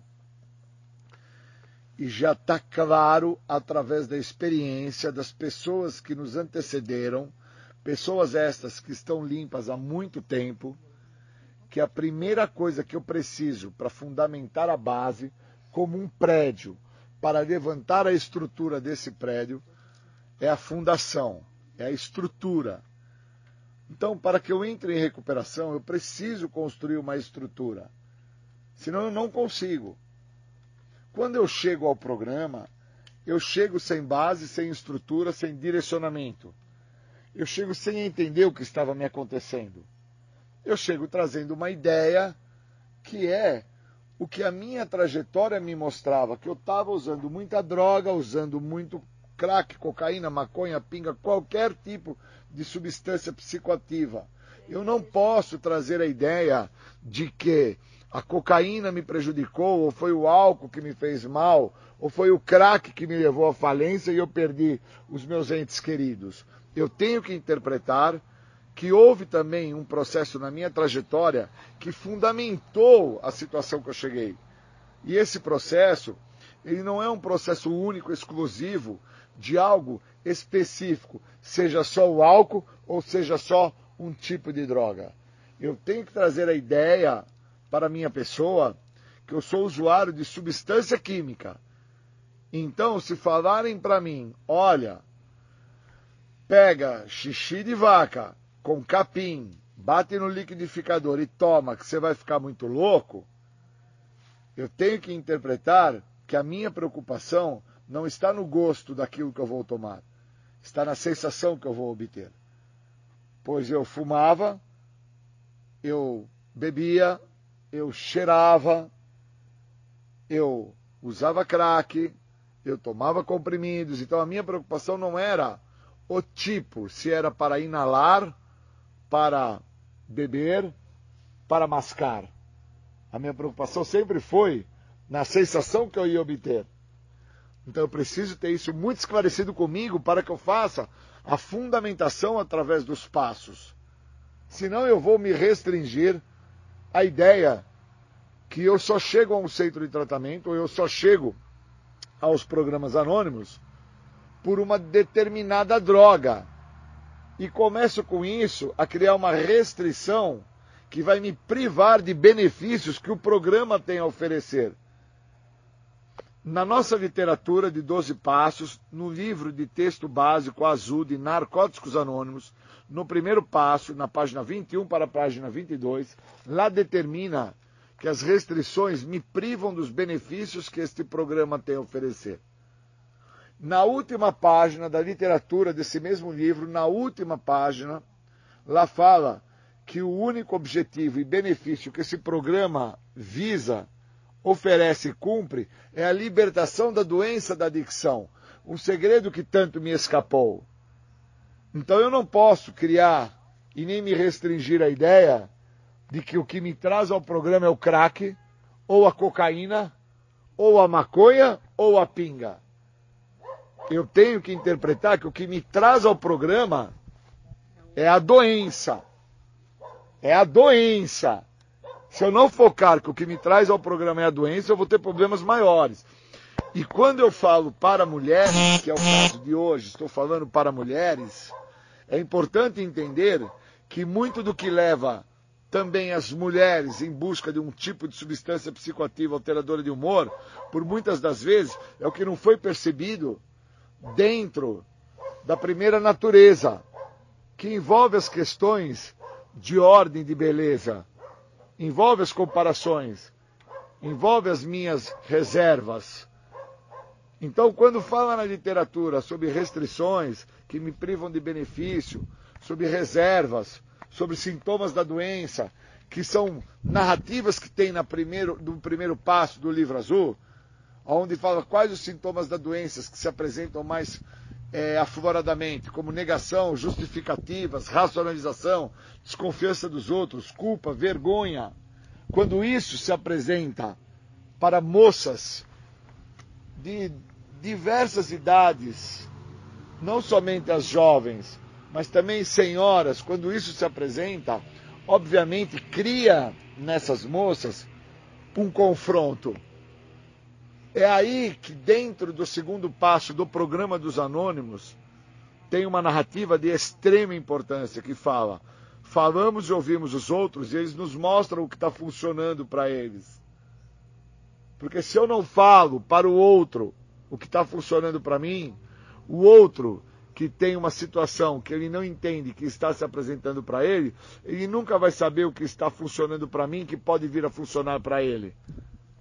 E aí o segundo passo, por muitas das pessoas, passa-se batido. E só vai descobrir que passou batido por esse passo lá na frente. E compreender que é um passo de extrema importância, porque é um passo que me deixa lúcido, sóbrio, me faz interpretar que a perda do senso de limite, a perda do meu senso crítico, me faz cometer inúmeras insanidades, pois eu passo a repetir, por repetidas vezes, uma série de fatores que ao repeti-los eu até acredito que eu não vou ter problemas, mas eu estou tendo problemas. Pois eu estou por fumar droga continuadas vezes, esperando um resultado diferente, e não tenho resultado diferente. Eu estou por beber continuadas vezes, esperando que o porre seja diferente, eu não tenho porre diferente. Eu estou por fazer uso de um comportamento abusivo, me prostituindo, esperando ter um resultado diferente, e eu não venho tendo resultados diferentes. Então, mulheres em tratamento, elas necessitam deste passo e necessitam se aprofundar no segundo passo. Para que não caiam no alto engano da doença, que no terceiro passo, onde nós trabalhamos questões de vontade e necessidade, porque o terceiro passo fala da entrega. O terceiro passo ele deixa claro que eu vou ter que entregar minha vida e a minha vontade nas mãos de um poder maior. Esse poder maior ele só vai se apresentar no segundo passo quando falamos e ouvimos os outros. E esse poder maior ele só se apresenta no segundo passo quando no primeiro passo eu interpreto a minha total impotência e perda de controle. Então, quando eu fundamento e construo a base, eu tenho chance para levantar o prédio. Essa é a diferença que muitas das pessoas não compreendem do programa de recuperação. Elas acham que vão se recuperar por osmose, ou então vão se recuperar porque pararam de usar, parou de fumar, parou de cheirar, parou de beber. E a recuperação não consiste pelo parar. No primeiro passo disse que algumas das pessoas que somente pararam com o uso descobriram somente meia verdade pois só descobriram o parar, não descobriram como permanecerem sem o uso. E para permanecer em sobriedade, eu vou ter que dar determinados passos. Então, todas essas narrativas que eu trago são narrativas de grau de aprofundamento que eu fui fazendo com o tempo de sobriedade que eu trago hoje, que é de 25 anos, mostra para aqueles que estão chegando que é impossível a pessoa querer se recuperar por um ato de mágica ou de milagre. Vai necessitar, sim, de princípios espirituais que são citados no programa, como honestidade, mente aberta e boa vontade. A honestidade é a base para que eu tenha mente aberta, para que eu escute o que o outro está falando, para que eu tenha boa vontade de buscar praticar o que o outro está me direcionando. Uma característica minha quando eu chego no programa é de não dar crédito, é de não ter confiança no próximo, é de não permitir com que o outro me ajude. Eu preciso entender que o que me trouxe até o ponto que eu me encontro, que é um ponto de estrangulamento, pois eu tive que chegar a um tal estado de desespero para ficar pronto para o que o programa tem a me oferecer. E chegar até o estado de desespero não foi chegar até o ato das loucuras que eu cometi. Foi ter chego ao primeiro dia que eu fiz uso. Eu não posso tomar como base que eu levei 20 anos para chegar ao programa. Porque senão eu vou ficar acreditando que eu também tenho que esperar 20, 30 anos para conseguir me recuperar.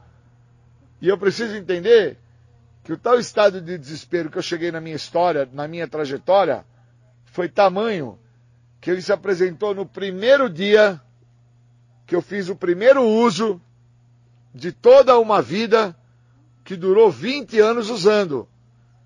Então eu tenho pessoas que fizeram o uso no primeiro dia da vida delas, que durou 5 anos. Eu tenho amigos que fizeram esse uso no primeiro dia de vida deles, que durou 10 anos. E aí ele ficou esperando ter 10, 15, 18, 20 anos para poder se recuperar. Porque ele não tinha a base, ele não tinha passo. Sem passo, sem chance. Então, para que eu entre em recuperação, eu preciso fundamentar a base. Então, eu tenho três passos para que eu faça essa fundamentação, que eles definem muito bem dentro de um processo onde foi sintetizado. O primeiro passo, que traz a narrativa sobre impotência, perda de controle, uma vida ingovernável, foi sintetizado na ideia de que eu não posso. O segundo passo, que traz uma narrativa sobre a devolução da minha sanidade, sobre o meu reconhecimento da minha total insanidade cometida, ele foi sintetizado com a ideia que alguém pode. E o terceiro passo, que é um passo de tamanha amplitude, que fala sobre a entrega das minhas vontades, da minha vida, dos meus quereres, ele foi sintetizado dentro de uma narrativa muito prática, se eu deixar. Então, quando eu reconheço que eu não posso, que o outro vai poder, mas para isso eu tenho que deixar, eu estou fazendo a base para poder olhar a minha trajetória. Então, qual é a minha trajetória? É ter chego ao programa com 20 anos de uso? Ou é ter chego à necessidade de fazer o uso da substância no primeiro dia que eu usei, dentro desses 20 anos? Então, quando eu saco isso, eu compreendo que o ápice da minha loucura, o estágio final da minha drogadicção, foi estar com 20 anos de uso, por continuadas vezes fazendo uso, esperando um resultado diferente dentro desses 20 anos e não obtendo nenhum, nada mudança, nada de diferente, nada que me fosse palpável. Ao contrário, me restringi, me impedi, não tive nenhum grau de aprofundamento, de melhora, de ganho socioeconômico, de ganho educacional, de ganho familiar. Eu tive perdas irreparáveis. Que dentro dessas perdas é que eu passo a reconhecer a necessidade da base. Então, quando eu me vejo sem meus filhos, quando eu me vejo sem minha mãe, quando eu me vejo sem meu pai, quando eu me vejo com meu irmão que teve óbito, quando eu me vejo com amigos que hoje não estão mais presentes, pois tiveram óbito, oriundo do uso de álcool e de droga ou de outras circunstâncias que envolvia álcool e droga, onde acabou levando eles para o óbito, quando eu me vejo dentro de situações que me confrontam, é aí que eu percebo quanto que eu não posso, o quanto que alguém pode me ajudar e o quanto que eu preciso deixar com que esse programa modifique a minha vida. Então eu preciso estar imbuído na ideia dos três primeiros passos. Eu preciso compreender, através da literatura do grupo dos anônimos, o quanto esses passos têm de funcionabilidade na minha trajetória, não na ideia de não fazer-me beber ou não fazer-me usar o químico mas sim o quanto funcional esses passos vão ser na minha trajetória. Pois é na minha trajetória que se encontra o ponto de total desequilíbrio que eu busco no químico, no álcool, na droga, em qualquer tipo de substância psicoativa, uma forma de equilíbrio. Porque eu tenho filhos, as meninas têm filhos, suas mães têm filhos, e as mesmas em estado de desequilíbrio buscam um subterfúgio de ação rápida. No caso da pessoa que é portadora da doença da adicção, esse subterfúgio de ação rápida é álcool, é droga, é substância psicoativa. No caso de uma pessoa que já tem uma predisposição para um, ser uma pessoa de obesidade, ela vai se tornar uma comedora compulsiva. Ou em uma pessoa que tem uma necessidade de obtenção de bens, ela vai se tornar uma compradora compulsiva. Então eu tenho que interpretar que a base do programa, primeiro, segundo e terceiro passo, ele não pode ser usado somente para aquilo que eu acredito que foi o que me trouxe ao tal estado de desespero que eu me encontro, que foi o que me levou para a clínica, ou me levou para um hospital, ou me levou para um sanatório. Eu preciso entender que a base, primeiro, segundo e terceiro passo, vai me levar a ter contato com quem eu sou. E uma vez tendo contato com quem eu sou dentro da minha trajetória, eu vou compreender por que, que eu acabei fazendo uso da substância química quando eu tinha um relacionamento e dentro da conduta deste relacionamento, estando junto com esse relacionamento, eu não estava sendo feliz. E aí eu busco, ao beber, o grau de felicidade. Ou eu busco, através de uma situação adversa que está se passando, preencher o que está me faltando, que seria me tornar um comprador ou um comedor compulsivo. Então, quando eu tenho esse grau de aprofundamento, através dos três primeiros passos, eu interpreto onde eu me encontro. Então, hoje eu me encontro dentro de uma condição que eu tenho a necessidade de usar o que o programa está me oferecendo. O que, que o programa está me oferecendo agora? A libertação da doença da adicção. Aonde que eu me encontro para isso? eu me encontro num hospital psiquiátrico, eu me encontro num centro de tratamento, numa comunidade terapêutica, eu me encontro num sistema carcerário, ou eu me encontro num grupo anônimo. Não me importa o local. Eu preciso focar dentro da proposta que o programa oferece. Por isso que o programa funciona para mim da mesma maneira que funcionou para outros. Por isso eu tenho que compreender que quando eu estou me referindo à ideia de construir uma base, de solidificar essa base, de preparar a base para que eu venha dentro dessa construção como um prédio, que para que ele seja levantado andar por andar, a fundamentação tem que estar sólida. Então, as pessoas que não querem fazer uma fundamentação sólida através do programa são aquelas pessoas que vão somente aprender e saber somente meia verdade que elas vão acreditar que pararam num local, porque a família levou elas para esse local, colocou elas nesse local, onde elas não queriam estar nesse local, e estão naquele local e vão ficando naquele local porque não tem como sair daquele local. E na realidade, o que está acontecendo com essas pessoas? Elas estão por apenas entender, ouvir a buscar compreender, somente meia verdade. Porque a verdade inteira se dá quando esta pessoa, através dos três primeiros passos, ela fundamenta a base e compreende que ela não tinha outra saída na vida dela a não ser usar álcool e droga. Porque a rua que ela vivia era ruim. Os pais que ela tinha não eram os pais que ela queria. A cor do cabelo não era o que ela estava afim. O seio dela não veio do tamanho que ela acha bonito. O corpo, a bunda dela, não é a bunda que ela almejava ter.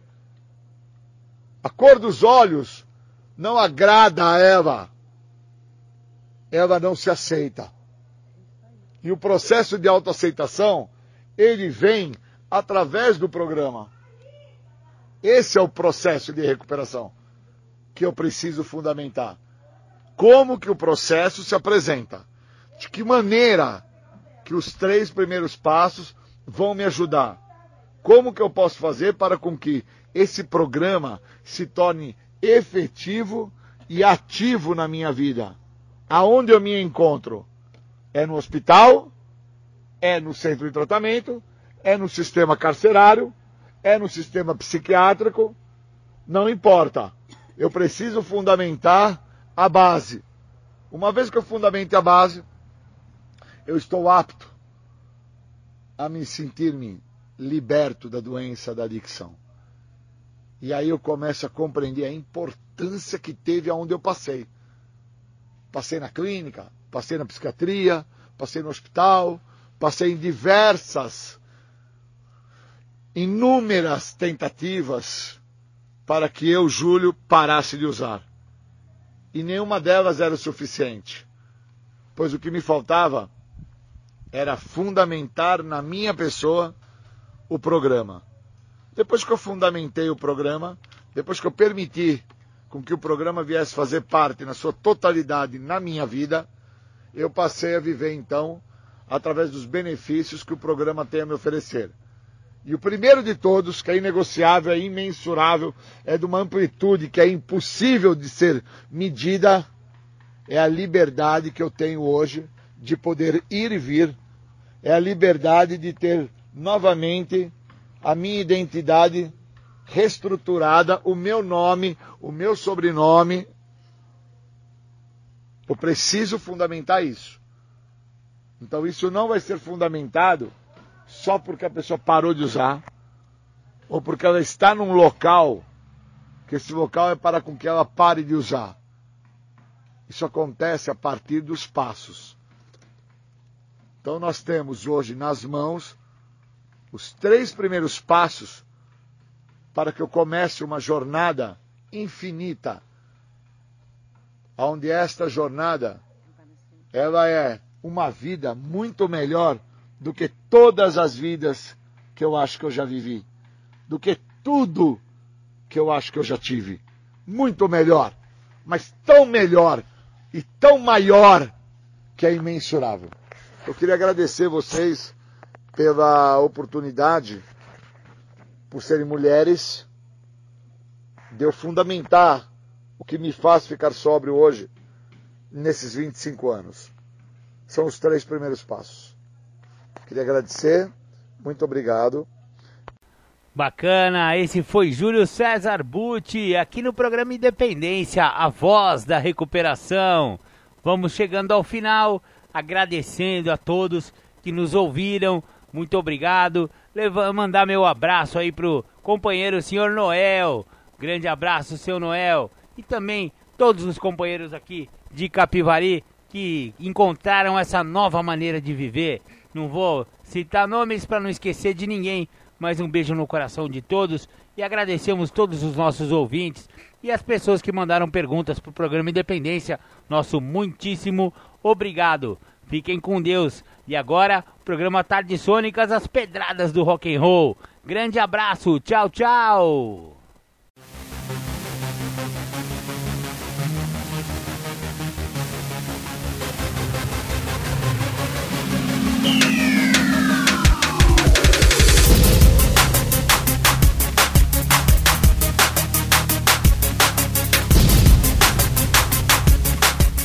Você ouviu o programa Independência, a voz da recuperação, uma parceria da ADUSMEC, Associação dos Usuários da Saúde Mental de Capivari e da Rádio Alternativa 106,3. Até domingo que vem, com mais informações a respeito de dependência química e alcoolismo.